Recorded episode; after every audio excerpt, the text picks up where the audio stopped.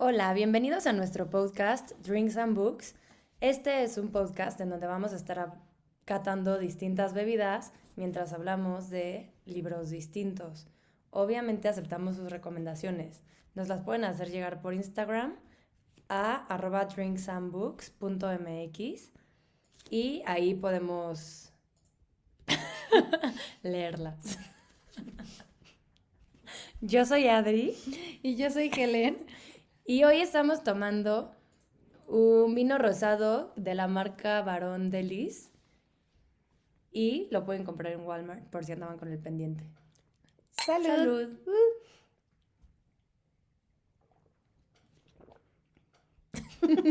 Deli.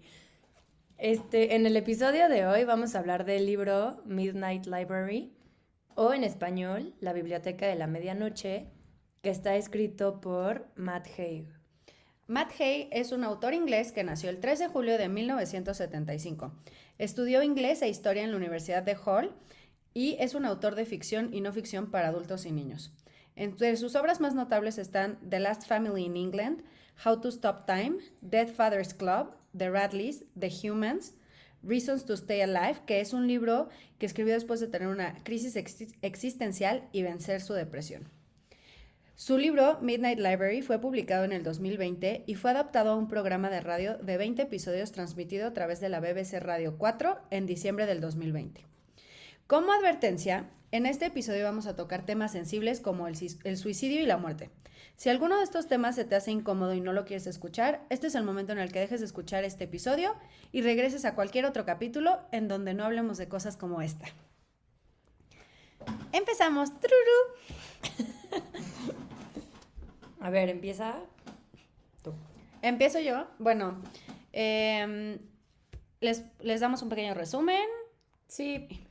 Vamos a hablar como un resumen de un principio, una parte sin spoilers, en donde vamos a dar nuestra opinión y en algún punto del episodio les vamos a decir como ya vienen los spoilers. Para que si lo quieren leer, dejen de escuchar.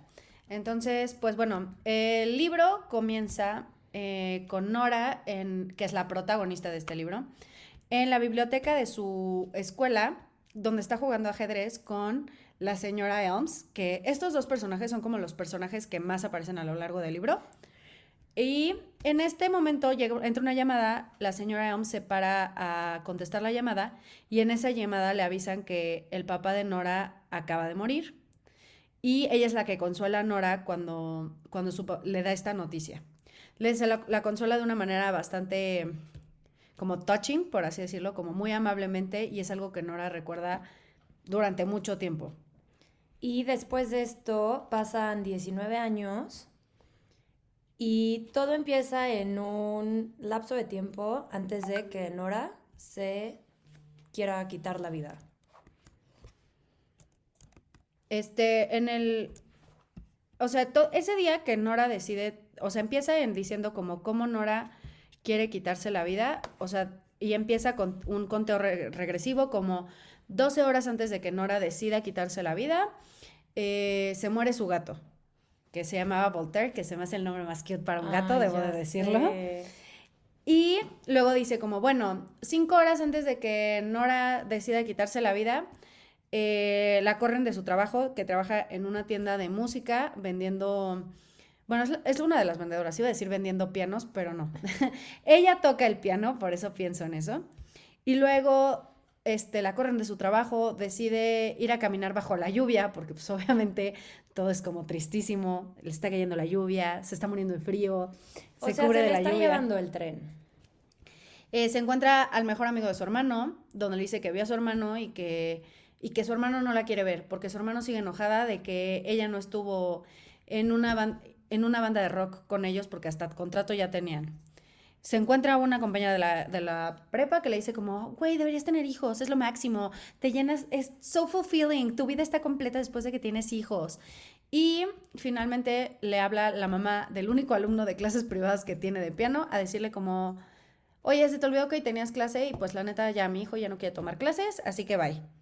Entonces en ese momento, o sea, se le junta todo a la pobrecita Y en ese momento es en el momento en el que mm, decide que todas las cosas que pudieron haber hecho, todo lo que pudo haber sido con su vida, pudo haber sido atleta olímpica de natación, pudo haber sido estrella de rock, se pudo haber casado con su exnovio y entonces ella es, solo es capaz de pensar las cosas que no es, no las cosas que es en ese momento, sino las cosas que no es. Ya, o sea, de aquí en adelante creo que es un buen stop para no arruinarles nada más y en este momento dar como esa opinión de del libro en general. Bueno, yo más que nada, la verdad se me hace un libro que te hace pensar en todas las decisiones que tomaste en tu vida y cómo cada decisión te lleva a donde estás ahorita, ¿no? Sí, creo que un poquito más antes de contar spoilers, es que sí decide suicidarse Nora y en el momento en el que se suicida llega a un lugar que es entre la vida y la muerte, que es la biblioteca de la medianoche. Yo no quería dar ese spoiler. Pero todavía es el principio. Bueno, es capítulo 2 también, o sea, no, no, estamos hablando de que, güey, este, ya, el último capítulo. El asesino era... No, no. Ok, como dato, yo leí el libro hace como tres meses. Por eso Helen lo tiene mucho más fresco que yo, pero yo estoy súper consciente que es un librazo. Y bueno, eh, llega este espacio de entre la vida y la muerte, y en este espacio de entre la vida y la muerte, que es la biblioteca de la medianoche, se encuentra a la señora Elm, que es la bibliotecaria de su prepa, que empiezan a platicar y le dice que está esto, entre la vida y la muerte, y que en esta biblioteca están todas las vidas que puede vivir o que pudo haber vivido dependiendo de las decisiones que pudo haber tomado. Entonces, cada libro es una, una vida distinta y ella puede leer todos los libros que quiera para probar estas vidas distintas. Ahora sí, a partir de este momento ya todo va a ser spoilers. Si te lateo este mini resumen que te echamos de los primeros dos capítulos, quítalo ahorita y, y ya. Y léelo. Y léelo, porque vale mucho y ya luego nos escuchas. Y luego lo escuchas, sí. A ver, es que no sé, está... ¿Tú qué harías si tuvieras, digo, por favor, no llegues a lo que Nora llegó, pero tú qué harías si pudieras tomar otro camino en tu vida hasta ahorita? Híjole, como que sí, sí, sí, siento que todos tenemos momentos en los de, chin, sí debe haber tomado esta oportunidad y tal vez mi vida sería distinta, sí debe, o sea, específicamente algo que sí me, me preguntaba mucho en la primera mitad del libro es como, o sea, y a todos se nos aparece en forma de librería, o sea, como que yo siento que si pudiera vivir otra vida, me gustaría intentarla, pero al mismo tiempo creo que el mensaje completo de este libro es la vida que estás viviendo vale la pena, la vida que estás viviendo, la estás viviendo por algo y aunque parezca que no tiene como sentido, sentido hay gente que, que se preocupa por ti, que quiere, que, a la que le haces la vida más amena. Entonces creo que antes de leer este libro, sí, yo sí tenía el, ay, y si hubiera sabido cantar, ¿qué, qué se habría sentido ser como ahorita rebelde que está llenando estadios por todo el planeta? Y, o sea, como que sí, he tenido esa de, ¿y qué hubiera pasado si? Sí, yo, híjole, mil cosas. Pero justamente toda la parte de ser artista y así, porque yo de chica de verdad era súper penosa, así como me ves ahorita, hablándole aquí a gente que no conozco, que los amamos, obvio. Pero, o sea, yo verdad era súper penosa y de que mis papás me decían como, toma clases de canto, tienes mucho potencial. Y yo, ay no, qué oso. Ya sabes, típica niña. Mm. Pues típica niña, la verdad. Y este libro algo en lo que me ayudó, justo lo que estabas diciendo, es decir, como, güey, por algo estoy en donde estoy. Creo que con estas decisiones me han llevado a conocer a más gente que se quedó en mi vida, sacar a gente que evidentemente no necesitaba experiencias que me han vuelto como lo que soy ahorita. Y de verdad este libro me dio como ese aprendizaje de decir como, o sea, güey, al final todo tiene un sentido. Igual y mis otras vidas hubieran estado cool, pero nunca lo sabré. Y no sé, como que te enseña a valorar, al menos a mí eso me ayudó, a la vida que estás teniendo ahorita y las decisiones y cómo en este momento de todas formas puedes cambiar de decisión y empezar algo nuevo, ¿ya sabes? Creo que a mí también, o sea, vuelvo a lo, a lo, mismo, yo sí soy mucho de, ¿y qué tal si? ¿Y si hubiera hecho esto? ¿Y si hubiera hecho aquello? ¿Y si me hubiera dedicado a actuar? ¿Y si me hubiera dedicado a bailar? ¿Y si me hubiera, y si no hubiera dicho a los siete años, ya no quiero tomar clases de ballet? Y es mucho lo que pasa en este libro. En este libro ella se va dando cuenta, bueno, vive varias vidas, eso sí. Y creo que la primera vida que ella vive es como su exnovio que siempre le está rogando como, güey, es que tú y yo estábamos hechos el uno para el otro y no puedo creer que me hayas dejado y sigo pensando en ti y eres el amor de mi vida. Y cuando abre este libro de El amor de su vida según este hombre, se da cuenta que el vivir con este hombre era lo peor. Este güey le ponía el cuerno. O sea. restaurante? Es, ajá, que llega un. Ay, no, sí, qué horror. Que abran su restaurante juntos. Pero creo que ella se hacía cargo estaba... Y el güey y ella tenían cero en común, cero ganas de convivirse. Sí, o sea, justo, como que era el, el, el exnovio lo veía como the one that got away, pero en realidad no. O sea, como que a ella se da cuenta, toma la decisión correcta en no casarme con esta persona empieza a sentir decepción, que esto es parte de, la, de, todo el midnight, de toda la biblioteca. En cuanto sientes decepción de una vida o algo ya no te gusta, regresas a la biblioteca. Entonces empieza a sentir decepción al enterarse que el marido le ponía el cuerno y regresa a la biblioteca. A mí una de sus vidas que, no sé, se me hizo como muy, no sé, cuando está en, se va la, de glaciologist o a ah, investigar glaciares y que está con este grupo de personas en donde aparte conoce a un güey que le pasa lo mismo que a ella, que cambia de vidas.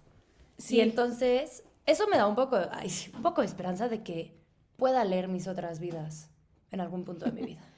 Pero, porque, oye, si Nora conoció a alguien más que lo pueda hacer, ¿qué tal que este Matt es algo que puede hacer y por eso escribió este libro. Lo, lo explican en el libro, no sé, o sea, bueno, aquí tengo el quote, que están hablando de física cuántica, que obviamente nosotros mortales no entendemos, pero lo que habla es que la física cuántica en el libro, no sé si sea real, ahí no se dirán si, si, si la teoría del libro es la correcta, pero que están pasando todas las posibilidades al mismo tiempo y todas están simultáneas, o sea, todas son alternativas en el mismo tiempo, al mismo lugar, y entonces hay una superposición cuántica donde existen todos los universos dentro del mismo universo. Y lo que hace que hay una de las interpretaciones de la física cuántica sugiere que hay un número infinito de paralelos divergentes, de, de universos paralelos divergentes. O sea, sí estamos viviendo de alguna u otra manera todas nuestras posibilidades al mismo tiempo y cada vez que tomas una posibilidad es como tu conciencia la que está viviendo eso. Se, se abren como ramitas. O sea, imagínate por cada vez que digas sí o no, o cualquier, o azul o verde, ya es una ramita diferente de tu vida, porque al final es todo basado en una en pequeñas decisiones que te llevan a decisiones más grandes. De hecho, así lo explican en el libro, es un árbol. Vas tomando decisiones y se van abriendo las ramitas del árbol. ¿Y cómo sale de esa vida en un ataque de oso? Ya sé. Yo me acuerdo que, o sea, mi momento de estar súper picada, así que no manches, ¿qué va a hacer con el oso? Biblioteca, y yo, que. ¿Y se murió? o sea, en mi cabeza de verdad fue como, dude, ¿y qué pasó con la otra Nora? O sea, que la otra llegaba y se despertaba y obviamente no se acordaba de lo que había pasado antes. Entonces, imagínate que estás, no sé, tú aquí echando Cuba y de repente, madres, un oso. Tres días después te despiertas sin saber qué pasó. O sea, sí está cañón eso. No manches. Imagínate el susto para neta la otra Nora. Así que, ¿a qué hora llegué aquí? Sí, literal. O sea, creo que es que está, está sorprendente esto de que, de lo que, o sea, como que a mí el libro todo me encantó. Sí, hay, sí habían partes que digo como que sí estaban muy profundas. Se ve que este hombre sí estudió inglés e historia y mucho filosofía, porque sí hace muchas quotes de filósofos todo el tiempo, como de que la vida no la puedes como adivinar, la tienes que vivir, y ese tipo de cosas, que está impresionante. Aparte, yo quiero decir que todas sus primeras vidas, o sea, las primeras vidas que describen a fondo y que te van describiendo paso a paso, es como vidas de sueños de alguien más. Entonces, tiene una vida en la que decide darle gusto al hermano y hacerse estrella de rock y ya está en Río de Janeiro, en una super en una super estadio y está cantando y está y no se acuerda ni siquiera de qué canciones tiene que cantar, entonces ahí se inventa sus canciones, le va padrísimo. La verdad, yo me identifiqué mucho con este libro, o sea, no con el no con el libro en general, sino con este librito de la vida de rock, porque era algo que neta o sea, mi sueño más grande en mi otra vida fue cantante y como Taylor Swift.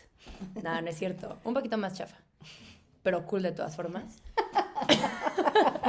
y no sé, de verdad es algo que, o sea, sobre todo esa vida de artista, yo ahorita como el simple mortal que soy, digo, ¿con qué energía?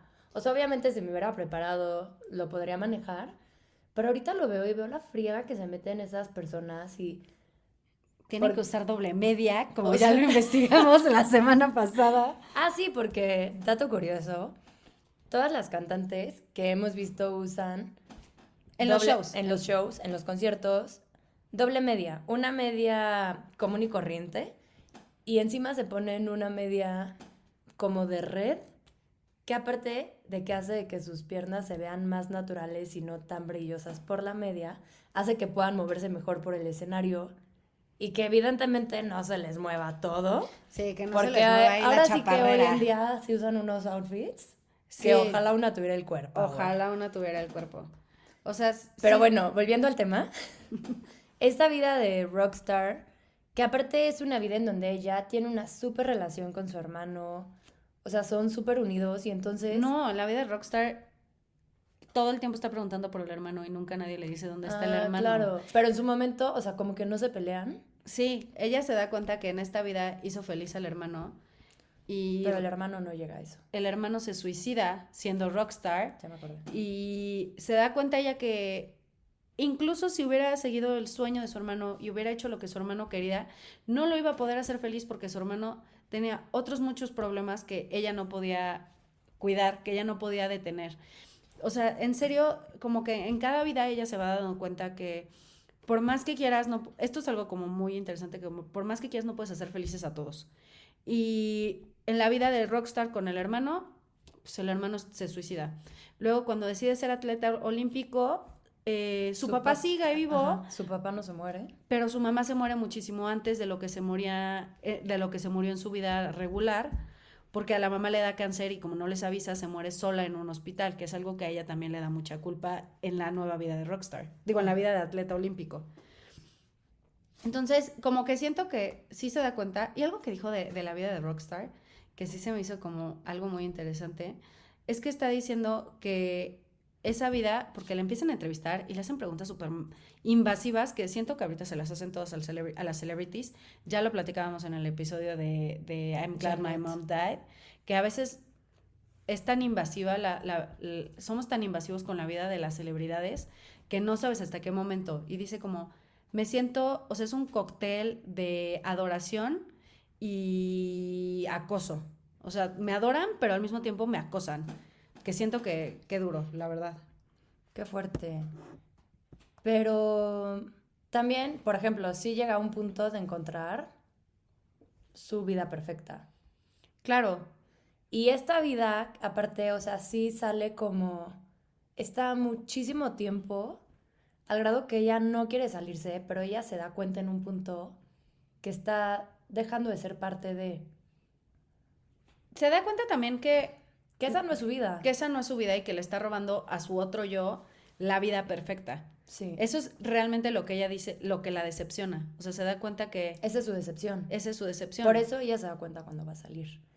Pero, no sé, en general a mí se me hace un libro que, honestamente, si estás pasando por un momento de estancamiento, en donde te sientas súper perdido, que sientas que estás hasta solo, creo que es un libro que te puede ayudar a salir como de esos pensamientos, a poder darte cuenta y valorar la gente que en este momento de tu vida tienes alrededor y puff, pues como cada cosa que tú decidiste y que en ese momento te pareció la decisión correcta o no, es lo que te lleva ahorita al presente con la gente que en este momento está. Y, o sea, realmente yo creo que sí es un abrir de ojos de decir como, creo que estoy en donde tengo que estar, con la gente que me quiere, y puta, para adelante. Sí, la verdad es que sí está bastante buena, bastante bueno el libro. Algo que te quería preguntar, porque en el libro sí dicen como, cuando se encuentra esta otra persona que se llama Hugo, que es el que también está viviendo varias vidas, y que dice que hay varios como, como Nora y como él, que están viviendo bastantes, bastantes vidas distintas que no son las suyas, y que entran y salen, y que la manera de, y que como tú estás viviendo eso, tú te enteras de, de la otra persona. Nora está emocionadísima y le dice, ay, entonces lo tuyo es la biblioteca con mi bibliotecaria. Y le dice, por supuesto que no. Lo mío es una tienda de blockbuster con cassettes, con, con VHS. Y la persona que me está guiando en este camino es mi tío que se murió hace 20 años. Que, o sea, yo, por ejemplo, digo, como, y dice, bueno, hay, hay a los que tienen restaurantes, los que tienen galería de arte. ¿Tú qué piensas que sería la tuya? Puta, qué complicado. O sea, siento que sería, neta, se va a escuchar bien ridículo, pero como un mix-up. ¿Sabes qué ya sabes? pensando de ti? Dije, algo así como un karaoke. Ajá, o sea, como un mix-up en donde, ya sabes, hace 100 años que éramos jóvenes, que llegabas y en lugar de que te saliera tipo el libro como Anora, escogías, ya sabes, tu cancioncita ahí del disco y te pones los audífonos. Sí, sí, sí. Y así cambias de vida. O sea, siento mil por ciento que ese sería mi tipo de biblioteca. un mix-up en donde cada disco o cada cassette, a ese punto creo que llegaría yo.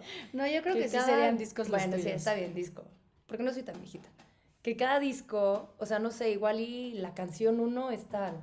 Y el disco al lado me voy a la canción 3, que era Ay, no sé, pero sí siento que sería como un mix-up, mil por ciento. ¿Tú?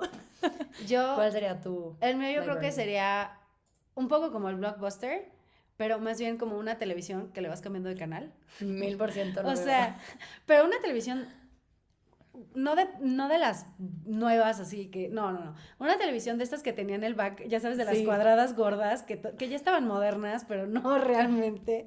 De esas que le dejabas, o sea, te juro, hasta estoy segura que sería la televisión que tenía en mi cuarto de niña. Que era una, o sea, era una televisión gris y el botón de encendido era de que se iluminaba en azul, como turquesa, azul cielo. Ese siento que sería el mío.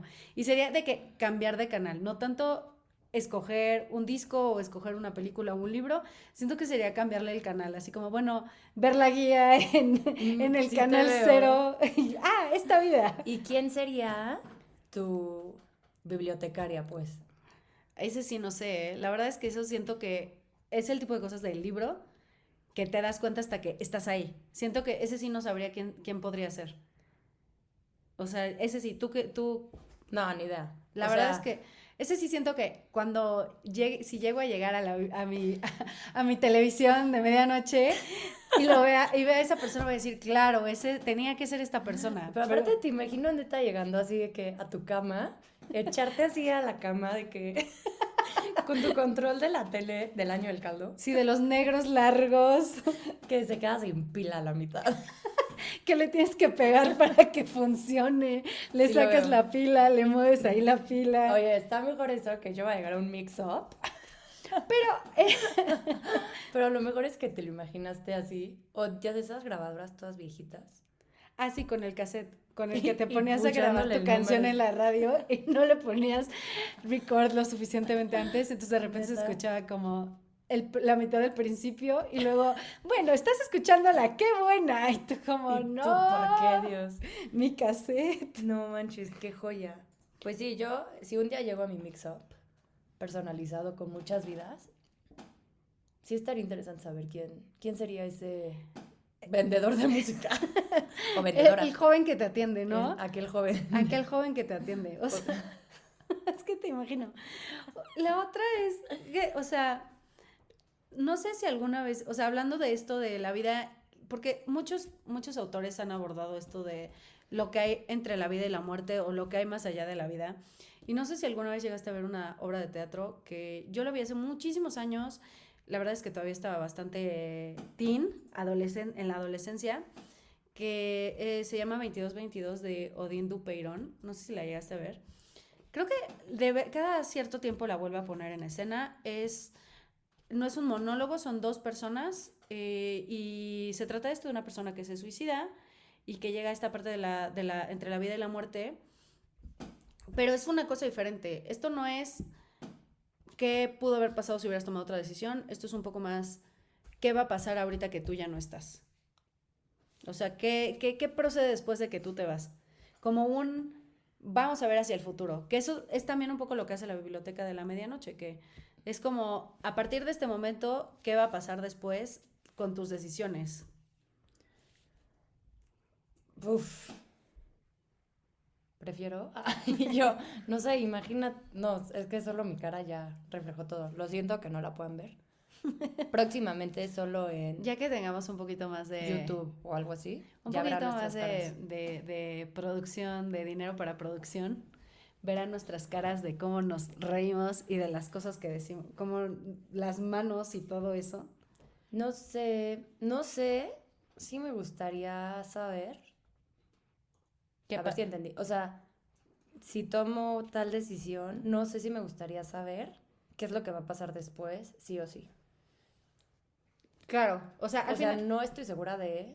de poder ver el futuro. Siento que no... O sea, a ver, no es como que me spoileé mi propia vida, ¿no? Algo me está llevando a eso. Spoiler alert. Sí, Y yo, "Duh, ya lo viste. No, pero... O sea, no sé, creo que va a sonar súper cliché, de que uno de los significados de la vida es como... O sea, a ver, ya no me sorprendas tanto, pero sí sorpréndeme, ya sabes. Asústame, Panteón. Y yo, ay, no, qué miedo. Pero bueno, está bien, sí. No, no sé, no podría. Tú, Podría ver a futuro, tal vez, pero así como, ya sabes, como, como cuando le estás cambiando de canal, ya sabes que te aparece una imagen y, ah, ¿qué estaba pasando en ese canal? Pero no, no saber todo. Creo pero que no le pondría atención. No, no, o sea, sería como cambiar el canal rápido, como, ay, ay, ay, ¿qué pasó ahí? Pero siento que, no, yo por, por el tipo de persona que soy y por mi personalidad, creo que si supiera el futuro, viviría con más ansiedad de la que ya vivo. no o sea, no Así dormiría. Jay, sí me vi con vestido blanco. Regresa. Se logró. Nada, no es cierto. Pero no, sí, qué ansiedad saber qué va a pasar. Prefiero que me sorprenda. O sea, no tantísimo como hasta ahora vida, pero sí un poquito. Es par- yo creo que es parte del... Y es parte también de lo que hablan en el libro, como que tienes que hacer paz, la paz con lo que estás viviendo y saber que lo que estás haciendo ahorita es lo que se te va a reflejar después. Y creo que una de las muchas enseñanzas del libro, pero es como el... Toda la, la, la decisión... Alguna vez, bueno, o sea, es parte de...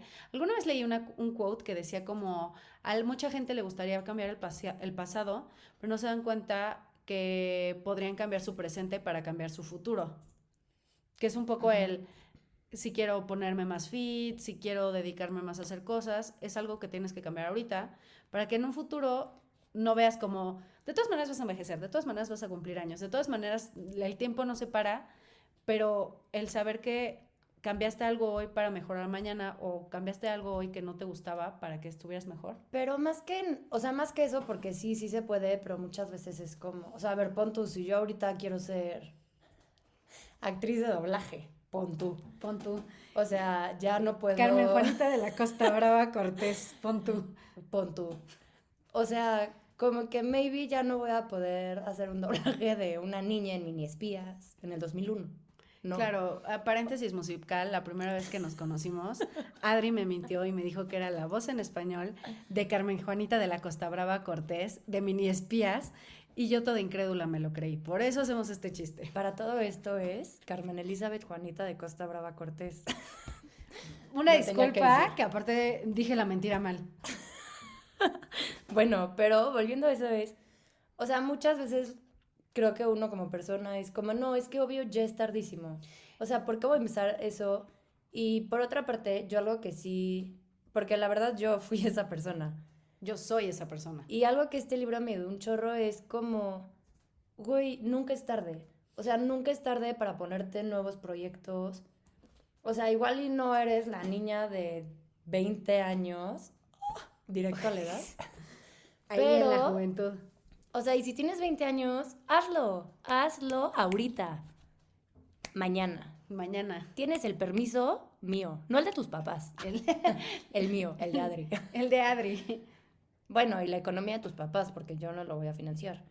Pero, o sea, al final ya es como, güey, ya puedo hacerlo. Igual y no puedo, pero lo quiero intentar. Y al menos ya no te quedaste con esa espinita de el que hubiera sido, ¿me explicó? ¿Tú alguna vez te quedaste con algo que, que con las ganas de, oye, igual y, digo, es, porque algo que no mencionamos, que es súper importante en el libro, es que Nora tiene un librazo, o sea, una enciclopedia, bueno, no una enciclopedia, porque la gente ya no sabe qué son las enciclopedias, pero uno de estos libros gigantescos de mil páginas de todos los remordimientos que tiene, de todas las cosas que siente que hizo mal en su vida, y lee el libro y el libro te hace sentir fatal. O sea, darte cuenta de todas las oportunidades perdidas te hace sentir fatal. Entonces aquí mi pregunta es, ¿tú tienes algo que digas como, chin, si me hubiera gustado? Digo, obvio, el libro le enseñas es lo, lo completamente opuesto. No, es completamente no opuesto. No se basan en esto, pero... Pero tengo curiosidad. 100 millones, o sea...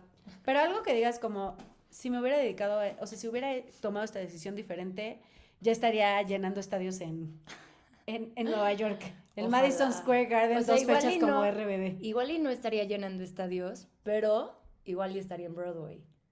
Porque para mí, o sea, como toda la parte de actuación musical, y el- Pleto, si estás escuchando esto, mis respetos, Pleto es mi hermana, no se llama Pleto, pero así lo voy a decir. Pero, o sea, creo que sí fue algo que cada vez que voy a un musical que me encantan, veo así, no sé, que a la actriz principal y digo, puta, pude haber sido yo. O sea, porque realmente cantar es algo que me encanta desde chiquita. Fui a una audición, fun fact, no quedé, fun fact, pero fui y me atreví, me dio un chorro de ansiedad, pero también hice esa audición teniendo como 25 años, compitiendo con gente que lleva cantando desde los tres, o sea, ponte una Dana Paola, come on, o sea, no hay como punto de comparación, pero ese es como mi único big regret. No lo sigan. Aprovechen su vida. No sigan este mensaje. ¿Tú qué regret tienes así? Yo creo que, o sea, bueno, a ver, mil como tú. Pero, bueno, uno importante. Uno importante. Uno que más bien es el que siempre regreso y es un regret que la verdad es que a este punto de mi vida ya está bastante tonto. Pero como que uno de mis regrets es como, un día me cansé de, me, me llevaban a clases de ballet de niña y nunca me gustó bien el ballet, la verdad, no, no siento que era lo mío. Pero daban clases también de jazz en la misma escuela. Y como que siempre tuve ganas de intentarlo, pero siempre tuve el miedo de que mis papás me, me dijeran que no. Y que, claro que si les hubiera pedido, me hubieran metido a clases de jazz. O sea, ese fue un miedo a los siete años que, y lógico, porque si hubiera pedido, me hubieran llevado a clases de jazz. Y la gente que me conoce sabe que me encanta bailar, pero bailo pésimo. O sea, yo, yo, ¿Qué? ba- yo bailo como tía, con las manos arriba, aplaudiendo. O sea, Es la edad. o sea, No, la verdad es que sí siento que ese sí es algo que digo, le doy muchas vueltas. Y desde mi punto de vista, no creo que hubiera sido bailarina profesional, backup dancer de Beyoncé o, o Taylor Swift, porque no creo que mi vida me hubiera llevado a eso. Pero por lo menos sabría bailar más o menos bien. Y siento que sí es algo que constantemente digo, chin, pero pude haber aprendido a bailar. No, sé, ya deja tú a un sueño gigantesco de, de Dancing with the Stars y de, y de salir en película. No, no, eso. Y yo aquí, go big or go home, de que Broadway. o sea, O sea, igual y tampoco, igual y estaría, no sé, en el teatro de la comunidad. el O teatro aquí en Ocesa. en Telmex, en el grande, teatro. Telmex, ahí, poniendo en Pero- escena Aladdin que duró tres años. Pero pon tú, algo que podrías hacer al respecto. Ay, sí, me voy a ver aquí bien. Coach. Si sigues lo que dice el libro, güey, métete a clases de jazz. O O sea, sea, sí lo no pierdes no, nada. No, no, claro. O sea, es mucho mi. O sea, yo en una clase de baile, porque sí lo he intentado varias veces, simplemente como que nunca se me dan los tiempos bien, pero yo soy, y bueno, tú más que nadie sabes esta escena, pero para los que no saben, es una escena eh, de Friends en la que Mónica, Rachel y Phoebe van a una clase de baile y Rachel baila perfecto, Phoebe le da igual, baila a su ritmo y Mónica baila pésimo y eso le, le molesta mucho porque no sabe bailar como las demás. Y al final del capítulo va otra vez a la clase y le dicen, lo estás haciendo mal.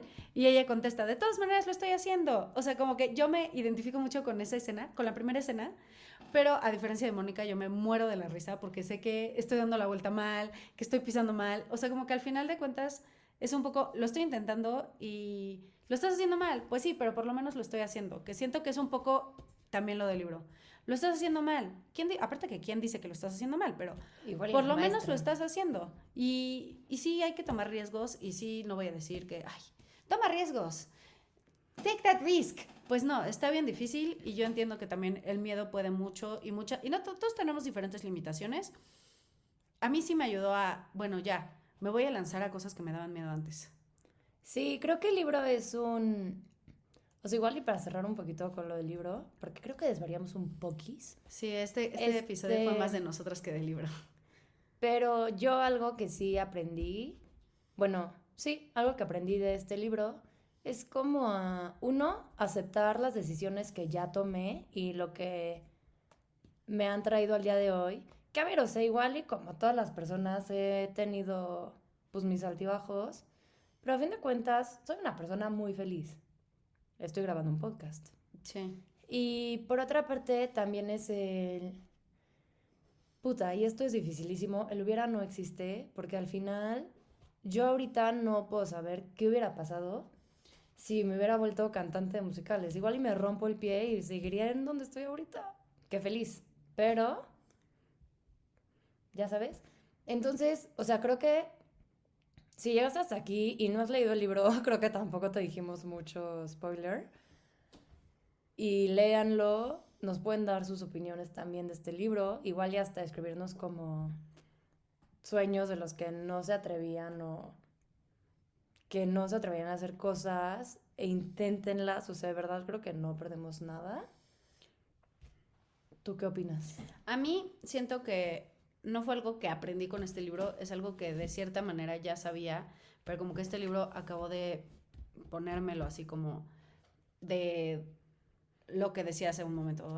O sea, el pasado ya no lo puedes cambiar, pero puedes cambiar el presente y puedes tomar estas, estos riesgos, que igual y no son riesgos, pero que parecen riesgos, para lograrlo.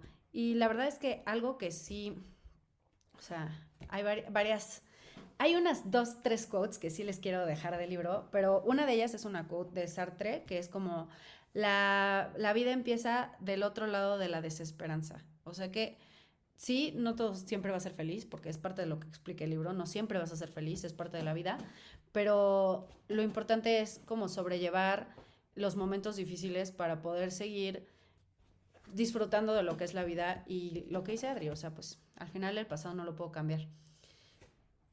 Entonces, y bueno, la última quote que se me hizo algo muy bonito, que habla acerca de, bueno, son dos. La primera es que es una revelación descubrir que el lugar del que quieres es, del que querías escapar es el lugar, el mismo lugar al que deberías escapar. O sea, tú quieres escapar de la vida de ahora, pero en otra vida, esta es la vida que anhelas, esta es la vida que deberías de vivir.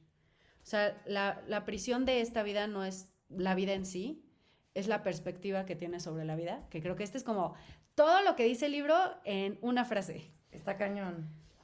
Y la última que habla acerca de, de, esto del, del, suicidio es que lo compara un poco como los volcanes, que dice que la paradoja de los volcanes es que son símbolos de destrucción, pero también son símbolos de vida.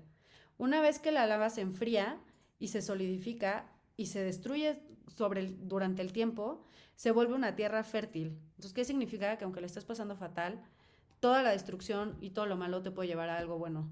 Y bueno, ya sabes, como Dios le da a sus peores guerreras, guerras a sus mejores guerreros. Un poco eso, pero un poco lo malo que está pasando ahorita es pasajero. Y pues siento que eso es de las cosas que más me, me gustaron del libro. No, la verdad está cañón. Y bueno, tomando un poco el tema fuerte del que hablamos al principio, si de verdad te sientes perdido, te prometo que siempre va a haber alguien que te quiera. Busca, híjole, suena muy cliché, busca ayuda, pero te juro, siempre va a haber alguien que te va a extrañar. Entonces, pues esa es como la lección de este libro. Y por otra parte, el vino que nos tomamos estuvo deli. no, deberían de probarlo Ahí luego le subimos una foto a nuestro Instagram. Yo sí me lo acabé. Yo casi. Ah, es que no se ve la copa. No, no se ve la copa, pero es que escogí unas copas oscuras porque Fueron las primeras que vi en mi casa, perdóname, Qué bueno que no hay video. Y yo, ¿qué? ¿Por qué, me, ¿por qué estás fichando? Mm-mm. No, pero bueno, pues creo que también nos pasamos el tiempo. Pero Como esto fue todo. Bueno, y les queremos agradecer que hayan escuchado hasta aquí. Estamos haciendo corazoncitos con nuestras manos, si no están viendo, porque no pueden ver, porque no tenemos video todavía. y Y los vemos en nuestro próximo capítulo. Por favor, escúchenos, compártanos sí, y y ámenos. Ah, denos, denos recomendaciones de libros si les late. eh, ¿qué de les- bebidas. Si ustedes leyeron el libro, ¿qué les pareció? ¿Qué, qué, qué aprendizajes ustedes sienten que les dejó el libro? Y pues eso es todo por hoy. Los queremos. Bye. Bye.